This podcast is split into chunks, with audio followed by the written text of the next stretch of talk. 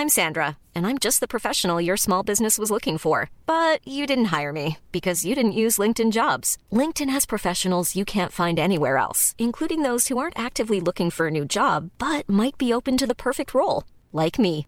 In a given month, over 70% of LinkedIn users don't visit other leading job sites. So if you're not looking on LinkedIn, you'll miss out on great candidates like Sandra. Start hiring professionals like a professional. Post your free job on linkedin.com/people today.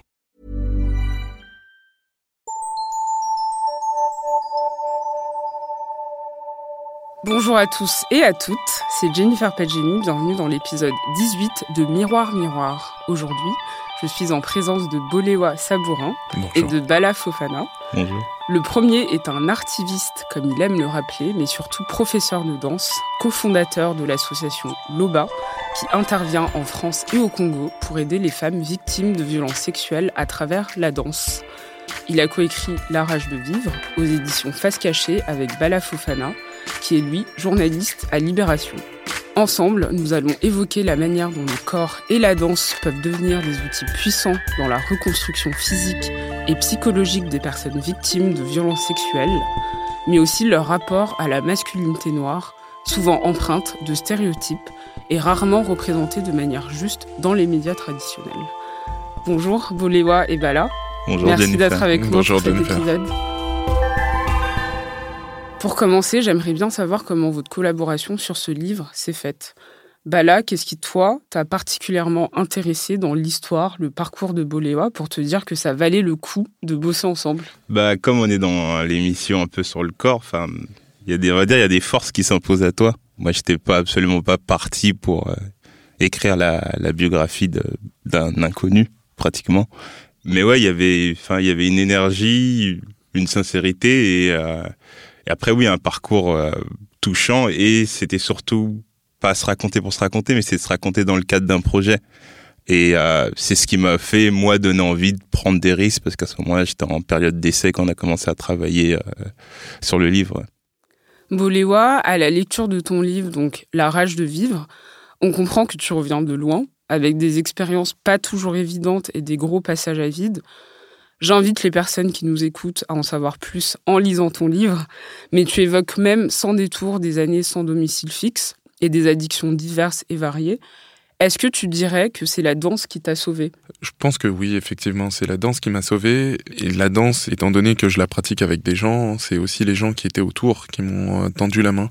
Mais oui, la danse a été vraiment ma bouée de sauvetage. Et est-ce que tu peux nous raconter comment tu t'es mis dedans? Comment ça a commencé pour toi, cette histoire avec la danse? Alors euh, l'histoire avec la danse est assez compliquée parce que euh, je sais jamais comment la débuter. Je peux la débuter à ma naissance vu que mon père est danseur et que ma mère est son élève et qui se sont rencontrés par la danse euh, et que je suis né du coup euh, de la danse. Donc euh, souvent je, je date euh, ma rencontre avec la danse à ce moment-là, mais euh, consciemment je pense euh, c'est véritablement vers 8 ans quand euh, je suis allé à un cours euh, d'un ami de mon père euh, euh, et que j'ai vu ses enfants et d'autres enfants qui dansaient derrière lui. Alors que quand j'allais au cours de, de, de mon père je m'asseyais dans un coin et je les regardais ça me donnait pas envie de, de, de le suivre. Peut-être parce qu'on avait un rapport particulier mon père et moi. Mais là je voyais un, ce, ce, père qui avait vraiment une une vision pour ses enfants et du coup euh, qui était derrière, qui suivait et donc euh, c'est vraiment à ce moment-là où j'ai eu vraiment envie de, de danser de manière professionnelle. Après, euh, étant donné que j'ai grandi dans des milieux très africains où la, où la danse était un peu partout, où moi-même je dansais tout le temps, où quand on partait sur les tournées de Kofi Olomide ou des autres artistes congolais, je me retrouvais souvent sur scène à danser à côté d'eux. Donc j'ai toujours dansé, mais après, de manière plus professionnelle, c'est vraiment vers 8 ans. Donc, t'es arrivé par la danse via ton père, donc d'origine congolaise et lui-même danseur hors pair et professeur de danse. Comment t'es venue l'idée de créer l'association LOBA? Alors, euh, Loba, euh, ça s'est construit avec euh, William Jaboum, qui lui-même était danseur, mais de hip-hop. En fait, mon oncle donnait des cours de danse au studio Kim Khan dans le 13e arrondissement, et juste après lui, il y avait le cours de hip-hop. au début, moi, j'y allais pas vraiment beaucoup, et un de mes cousins est resté. Il s'est fait ami avec avec le professeur de hip-hop, et puis moi, j'ai suivi mon cousin comme souvent, et je me suis retrouvé du coup à ce cours. Il y avait un, un, autre noir euh, en dehors de mon, de mon cousin qui, qui, prenait des cours et du coup on s'est fait amis et, petit à petit euh, ce gars qui était euh, bah, un peu la caricature baggy, noir, fait du hip-hop, il est toujours derrière, il laissait tous les autres devant. Euh, il n'y avait pas beaucoup de mecs en plus. Il s'avérait être un être hyper complexe qui venait de Noisy-le-Grand, qui faisait des études d'économie euh, à la fac à côté. C'est pour ça qu'il s'était inscrit dans cette salle-là, euh, à Paris 1, à Tolbiac. Et du coup, en fait, on partageait vraiment beaucoup de réflexions ensemble sur nos identités, sur nos parcours, sur les freins aussi et les tensions qu'on pouvait vivre et qu'on pouvait avoir en étant des Noirs en France, faisant de la danse, mais avec euh, des parents qui veulent que vous réussissiez vos études et que vous fassiez de l'économie parce que la danse n'est pas un métier. Du coup, vraiment euh, en revenant des États-Unis où on était allé euh, danser et s'éclater et apprendre des cours, on est revenu et ça nous a renforcé. On s'est dit qu'on va créer cette association LOBA qui veut dire exprime-toi, qui avait qui a toujours pour but de vraiment de d'exprimer en fait euh, les difficultés qu'on peut qu'on peut avoir mais en utilisant l'art comme outil d'expression donc euh, que ça soit la danse mais aussi euh, le théâtre la photo ou tout type tout type d'art en fait.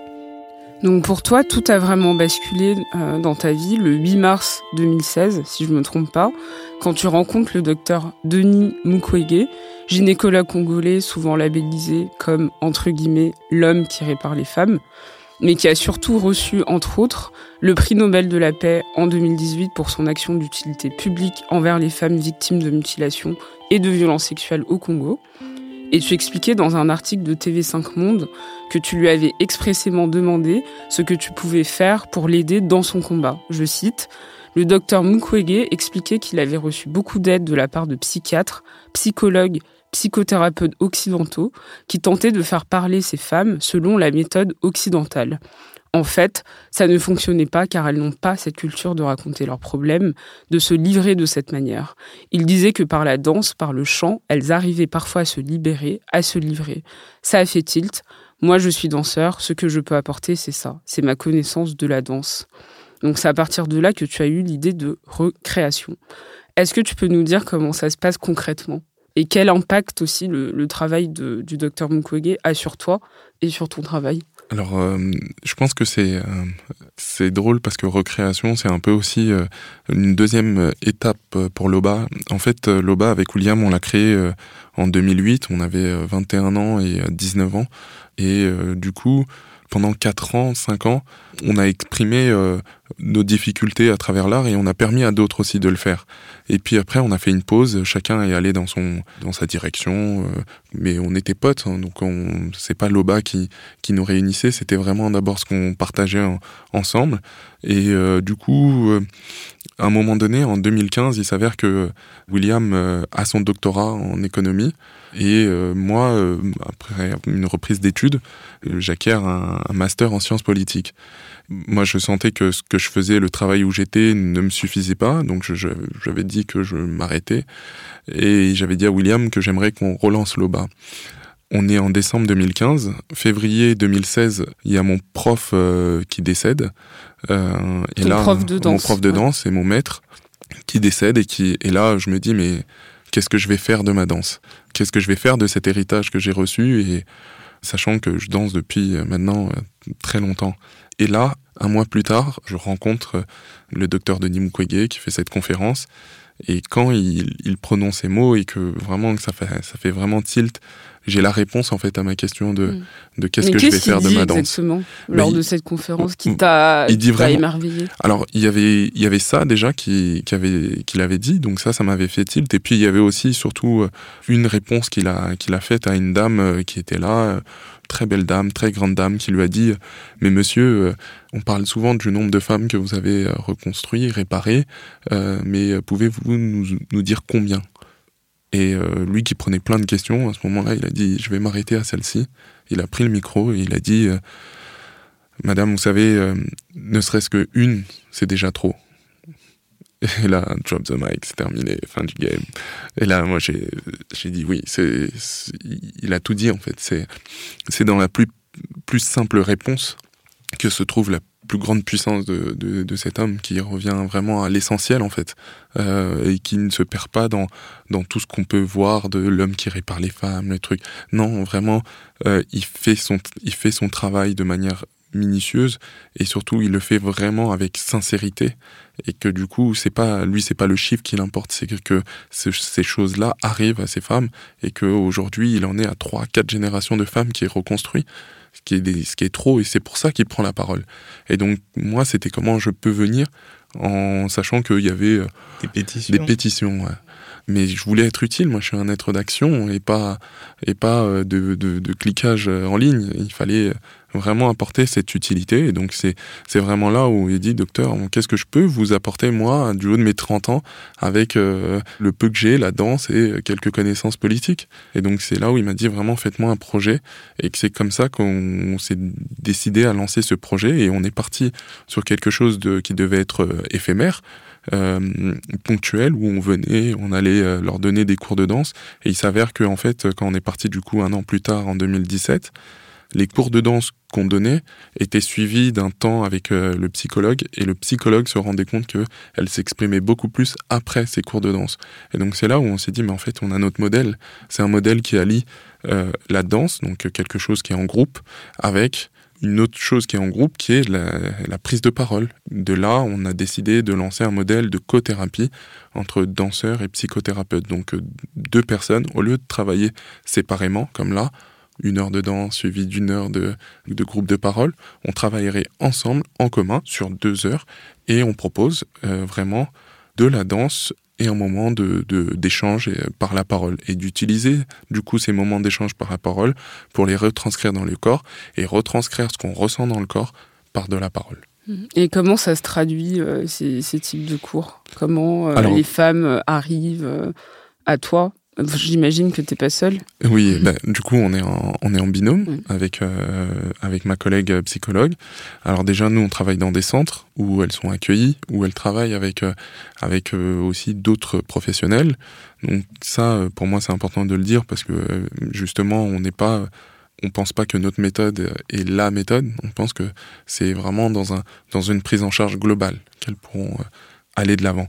Et donc du coup, quand on arrive, on, du coup, on va revenir sur la semaine, euh, comment ça s'est passé, parce que du coup, ça, se passe une fois par semaine, tous les lundis en l'occurrence, et elles vont, euh, elles vont euh, nous raconter leur semaine, les hauts, les bas, et dans ces moments-là, dans ces temps-là de où elles vont nous raconter avec ma collègue, on va prendre quelque chose d'elles pour pour l'exprimer. Alors pour prendre un exemple, la dernière fois lundi dernier, il euh, y en a une, du coup, c'était le mois, c'est le mois du ramadan, c'est le mois du pardon, et du coup, on a travaillé sur la question du pardon.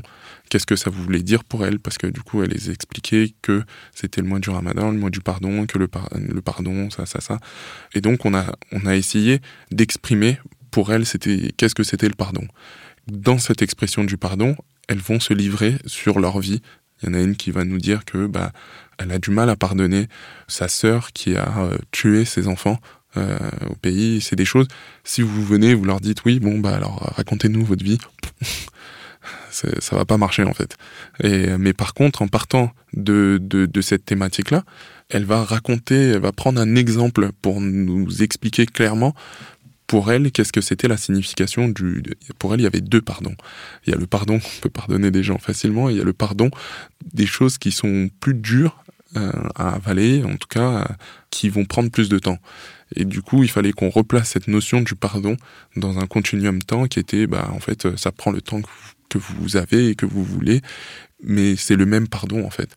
Et donc, on a travaillé ça à travers le mouvement, mais à travers aussi la parole.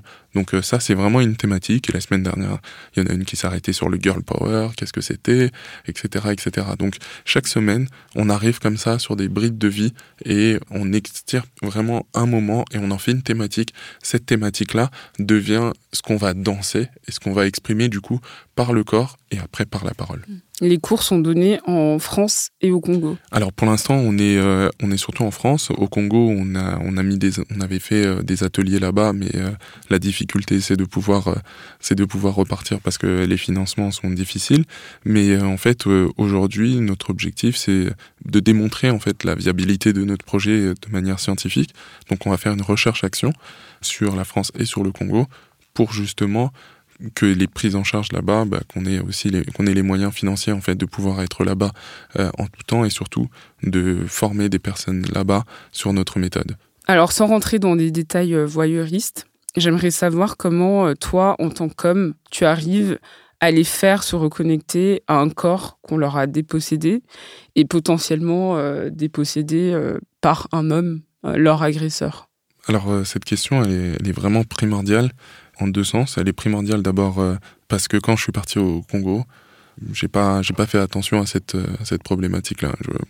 J'ai foncé comme d'hab euh, et en revenant, quand on leur a envoyé un donc un, documentaire pour mesurer un peu ce qu'on avait ce avait fait avec elle et que du coup mes collègues m'ont dit oui Boléwa ce serait bien de mettre qu'est-ce que ça, a fait de danser avec avec un homme et vu que mes deux autres collègues étaient blanches, il y avait marqué aussi qu'est-ce que ça faisait de travailler avec euh, des femmes blanches. On a envoyé ça, et en fait, la Fondation Panzi et les femmes là-bas l'ont pris presque comme une insulte, en fait. Et d'ailleurs, ça m'a posé de, gros problèmes, parce qu'à la fin, ils voulaient presque plus me parler. Ils m'ont dit, vous voulez nous ramener vos problématiques identitaires chez nous, en disant que, en gros, euh, ceux qui viennent avec sincérité travailler avec elles et leur apporter ce qu'ils ont, mais ils sont les bienvenus en fait. Et que qu'ils soient hommes ou femmes, il n'y a pas de, qu'ils soient blancs ou noirs, il n'y a pas de, il y a pas de problématique. Et c'est nous qui nous posons toutes ces questions là en fait. eux, ils sont dans un dans quelque chose d'urgence en fait. Et l'urgence euh, fait que les réponses pas ne sont pas genrées. Et moi, c'est vrai que ça m'avait fait, euh, j'y pensais pour ici, mais j'y pensais pas pour là-bas. Donc ça, ça a été, ça a été très compliqué après à leur dire mais non, mais écoutez, c'était pas pour euh, vous, c'était pas pour vous manquer de respect hein, et vous apporter nos problèmes identitaires, blablabla. Bref. Puis quand j'étais là-bas, euh, elle-même, elle se demandait qu'est-ce que faisait un Français congolais là-bas en fait pour venir danser avec elle. Bon, moi je pouvais pas l'expliquer donc euh, j'ai dansé. Après ici, je me suis posé la question et en fait moi, j'ai passé euh, ma vie dans des salles de danse. Donc, euh, j'ai passé ma vie en minorité autour de femmes. Je donne des cours de danse depuis 17 ans. Et depuis 17 ans, je suis quasiment le seul mec autour de 5, 10, 15, 20, 30 femmes. Et du coup, c'est quelque chose que j'ai pas trop intégré en fait. J'y vais de manière naturelle parce que c'est mon métier et que c'est mon métier de me retrouver toujours en minorité de la sorte. Donc euh, c'est vrai que c'est c'est pas une question sur laquelle je m'arrête énormément. Après je peux comprendre si euh, certaines femmes ne viennent pas parce que justement je porte cette représentation. Mais moi ça ne m'arrête pas parce que euh, en fait j'ai appris à éduquer mes yeux en fait dans la manière dont je, porte mon regard sur chacune de ces femmes qui prennent mes cours ou qui prennent des ateliers c'est vrai que j'ai dû apprendre à éduquer et c'est des trucs que je me posais des questions quand j'avais je sais pas 17 18 ans et qu'il y avait euh, des femmes qui étaient là avec leur forme et tout et que moi je suis le seul mec et que je leur demande de, de sortir la poitrine ou de bouger les hanches et tout ça. Donc toutes ces représentations qui peuvent envoyer emmener à la sexualité et tout ça à force j'ai vraiment fait attention et à comment je porte ce regard sur la poitrine les hanches euh, tout euh, même les bras la tête. Donc ça, petit à petit, à force, maintenant, aujourd'hui, bah, c'est quelque chose qui est intégré. Et donc, quand je suis en, cours ou en atelier, ce sont soit des élèves, soit des bénéficiaires, mais en fait, elles perdent un peu le côté euh, genre euh, femme, féminin.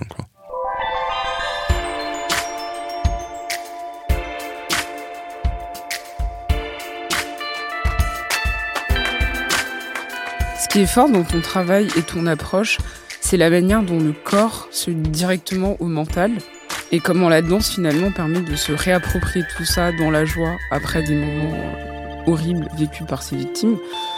D'après ton travail avec différents psys, est-ce que c'est propre aux femmes, aux personnes noires ou d'origine africaine, ou est-ce que c'est vraiment un outil que tout le monde devrait développer pour débloquer des blocages physiques et ou affectifs? Alors, euh, d'après les retours euh, des réseaux sociaux, euh, ça devrait parler à tout le monde.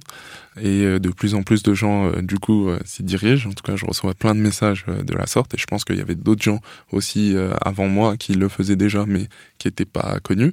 Après, je dis souvent qu'en fait, c'est pas que moi, et j'en suis sûr que je t'ai entendu le dire dans Miroir, Miroir, mais, mais le corps a toujours été l'outil par lequel on est passé pour contraindre euh, psychologiquement les femmes. Du coup, le corps a un enjeu beaucoup plus grand chez les femmes que chez les hommes. Et c'est pour ça que sûrement on les retrouve beaucoup plus dans des salles de danse que les hommes. Et du coup, le passage par le corps pour se libérer est un passage qui est du bon sens en fait.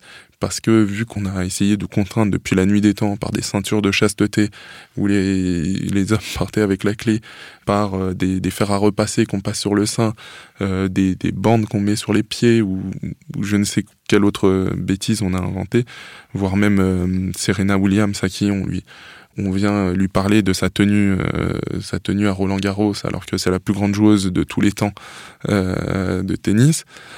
Bref, on est toujours passé par le corps pour contraindre les femmes, et aujourd'hui, je pense que du coup, il faut repasser par le corps pour qu'elles puissent se réapproprier leur narration et donc du coup se réapproprier leur psyché. Donc ça, euh, je pense qu'il y a une vraie spécificité là-dedans.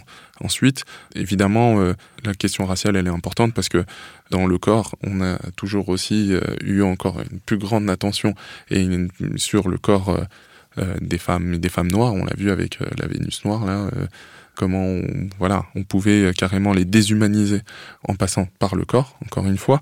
Donc pour moi, c'est vrai que ça, ça a toujours été un, objet de lutte et, euh, et l'affirmer tel que je l'affirme sur, sur la couverture, ou euh, quand je danse euh, à tout moment, que je suis du coup torse nu et autres, c'est c'est peut-être aller à fond dans le, dans le stéréotype, mais qui n'est pas un stéréotype pour moi, mais je sais que c'est un stéréotype pour, les, pour tout le monde, mais pour le casser en fait derrière, pour le dépasser, mais ne pas, ne pas l'esquiver en fait ce stéréotype. Et donc du coup, c'est un mécanisme sur lequel moi je, je, me suis toujours, voilà, quand on était à New York, euh, on nous a même dit, mais si vous perdez une, une partie de la, de la population qui veulent pas vous lire parce que euh, ils voient un homme noir euh, torse nu, euh, costaud, machin. Est-ce que c'est pas c'est pas être trop romantique et ne pas assez être pragmatique parce que à l'intérieur c'est pas ce que vous montrez. Mais en fait les deux vont ensemble. les deux vont ensemble. Donc il faut aller à fond dessus pour casser et ceux qui ceux qui arrivent à passer bah, ils ont une belle surprise qui est l'intérieur. Donc euh, du coup euh, à travers euh, du coup la danse la prise en charge pour moi psychologique passe par vraiment ce corps en mouvement ce corps qui se libère des carcans dans lesquels on l'a enfermé ce corps qui casse en fait tous ces tous ces carcans. Donc d'abord spécifiquement bah, les, les, femmes aujourd'hui celles avec qui je travaille le plus sont des femmes noires dans les deux centres où je suis ensuite euh, bah, les femmes, et puis ensuite euh, le reste de la population.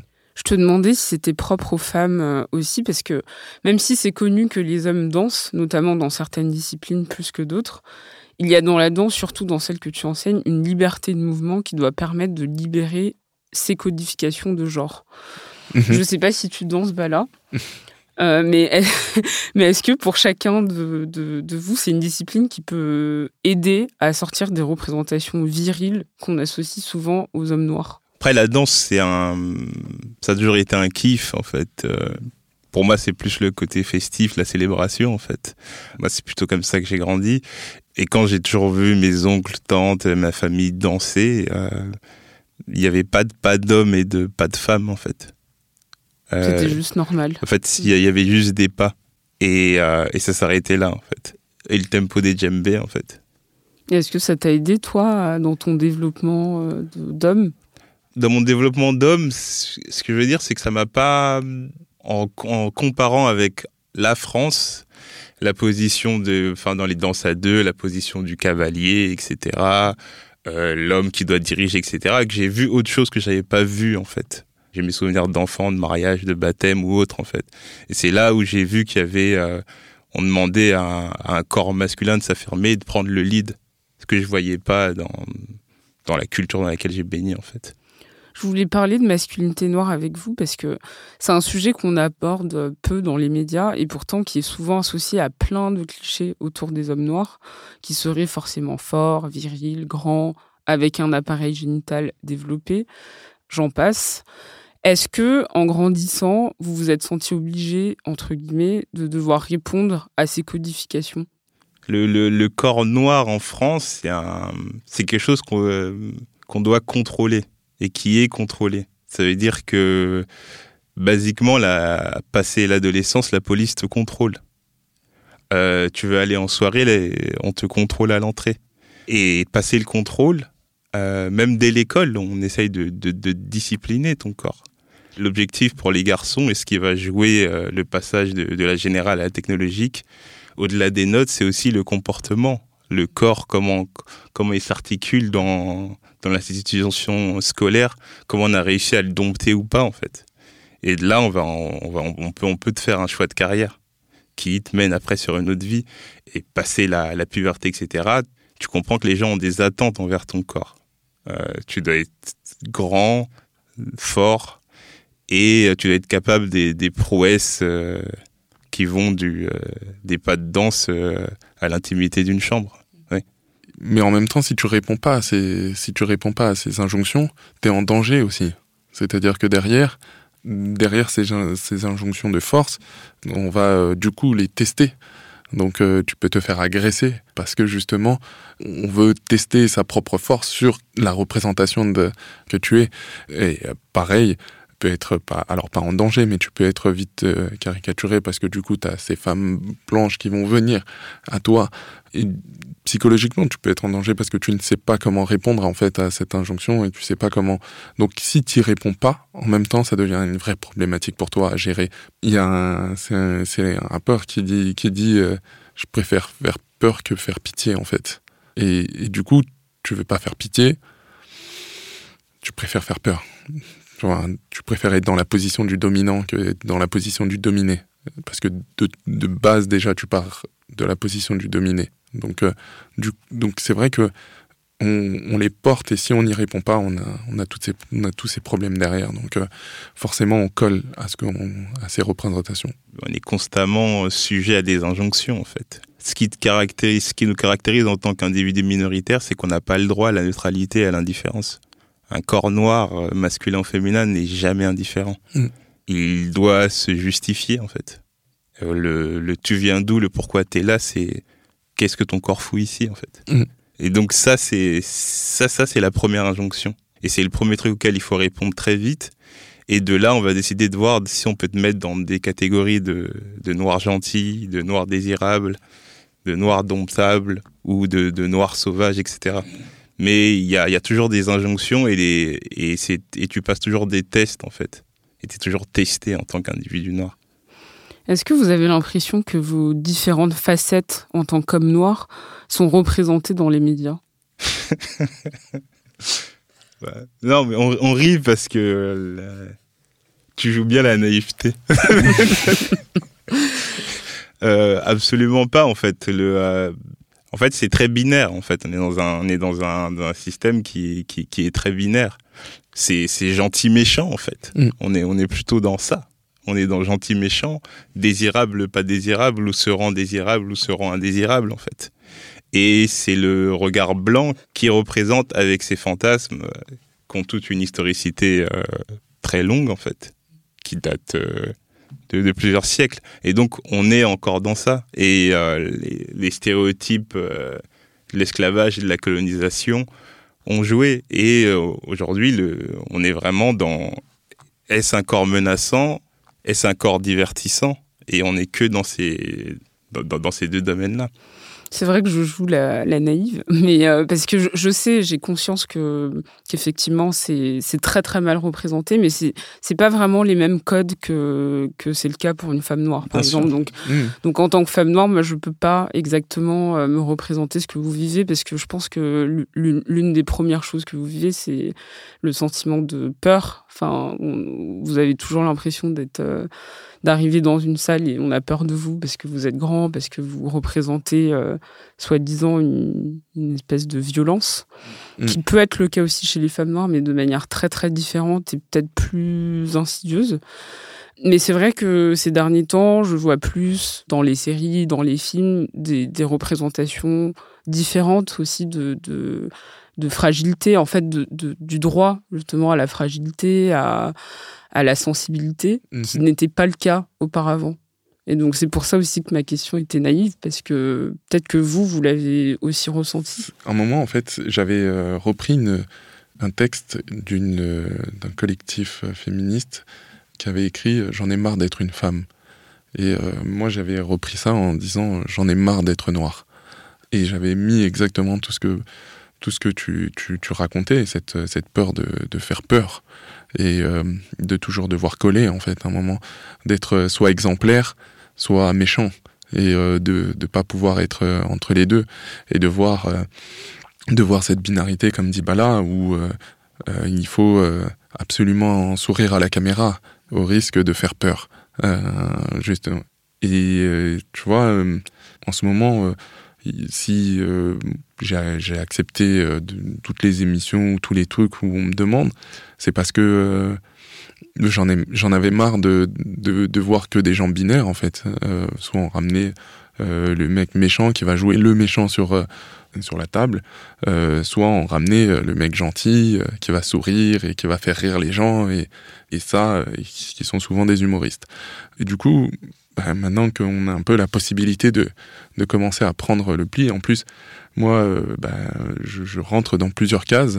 je suis aussi l'artiste, donc on, se, on me voit le divertissant.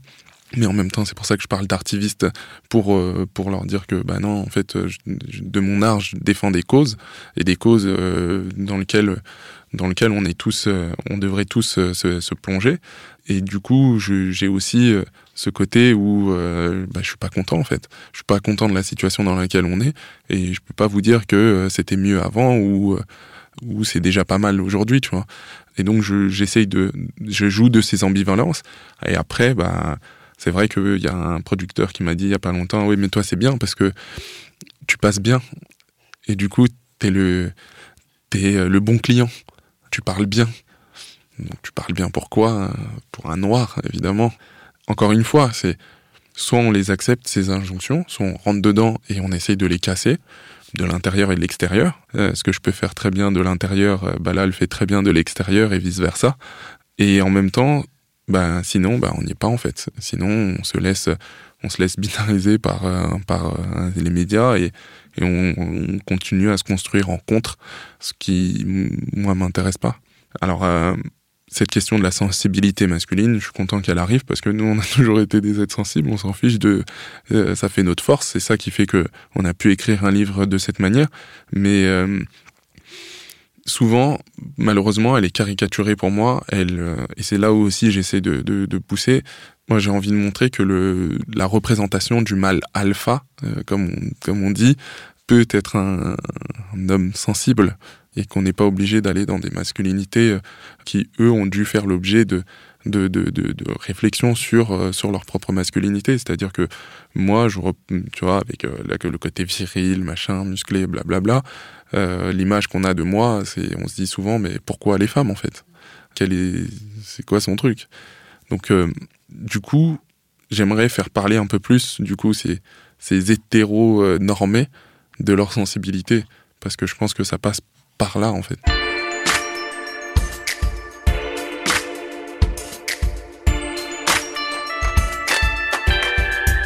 Est-ce que vous avez des ouvrages à recommander qui ont changé votre vie ou vous ont aidé à mieux comprendre qui vous étiez? Bah là. Ouais, il y, a pas mal d'ouvrages, mais. Ça peut être aussi un documentaire, un film. Mais euh, on va essayer de rester sur des, euh, sur des modèles francophones, parce que sinon on sera toujours taxé d'américanisme et d'atlantisme. Donc du coup. du coup, je vais prendre euh, Franz Fanon, parce que il y a quelque chose qui est, qui est très occulté dans le, dans le, fait, quand on décortique le style de Franz Fanon, c'est que c'est une écriture vraiment sur le corps, enfin chevillée au corps. Les métaphores, elles sont sur les organes en fait du, du, du, du corps humain, etc. Mm. Et il fait quelque chose qui est, euh, qui est primordial, c'est qu'il isole jamais, ne divise jamais l'esprit, le corps, la psyché et le corps. C'est Mm. en fait c'est un tout qui est articulé et il articule son écriture et sa littérature autour de ça. Donc du coup, bah, je pense à Peau noire, masque blanc, Les années de la terre, etc.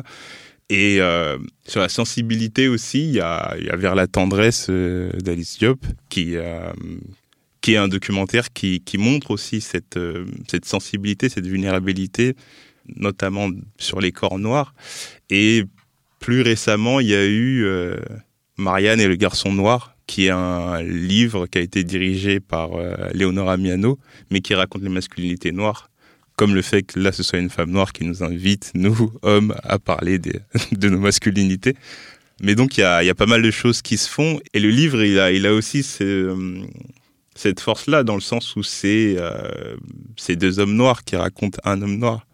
Et il montre aussi qu'il y a, en fait, on est condamné à créer, nous, pour changer la, la, la narration, en fait.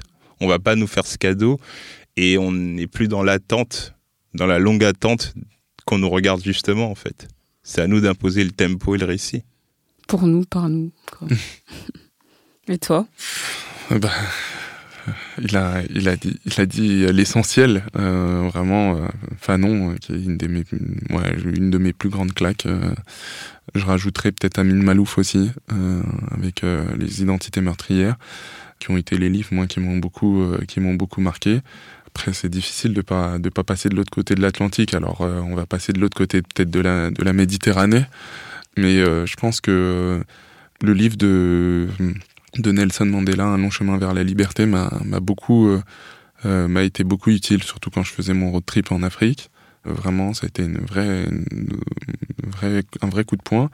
Et puis quand j'étais petit, euh, Amadou en Patéba, vraiment. Euh, Amkoulel, l'enfant Paul, euh, et Tierno Bocard, euh, vraiment c'était ouais, c'est vraiment les, les livres qui m'ont construit en tant que en tant qu'homme noir parce que parce qu'on avait des représentations qui étaient qui étaient biaisées, que ça soit la famille ou que ça soit l'extérieur, et du coup pour se construire en tant que en tant qu'homme noir dans cette dans cet univers, euh, c'était ces personnages là qui m'ont qui m'ont accompagné dans mes lectures. Et puis bah, après euh, après par contre ouais dans les dans tout ce qui est film et séries là c'est La liste est longue. là ouais il faut aller de l'autre côté euh, chez euh, dans le West Side Tu nous enverras une liste. On la mettra euh, en lien du- du- de l'épisode. avec plaisir Merci beaucoup, Boléwa et Bala. Merci à toi. merci à toi C'était l'épisode 18 de Miroir Miroir, produit par Nicolas Jean-Jean. Merci. J'espère que ça vous a plu, et si c'est le cas, n'hésitez pas à laisser 5 petites étoiles de préférence sur iTunes avec des mots doux. Et pour rattraper tous les autres épisodes, rendez-vous sur binge.audio et sur toutes les plateformes de streaming audio. Quant à moi, je vous dis à dans deux semaines. À très vite.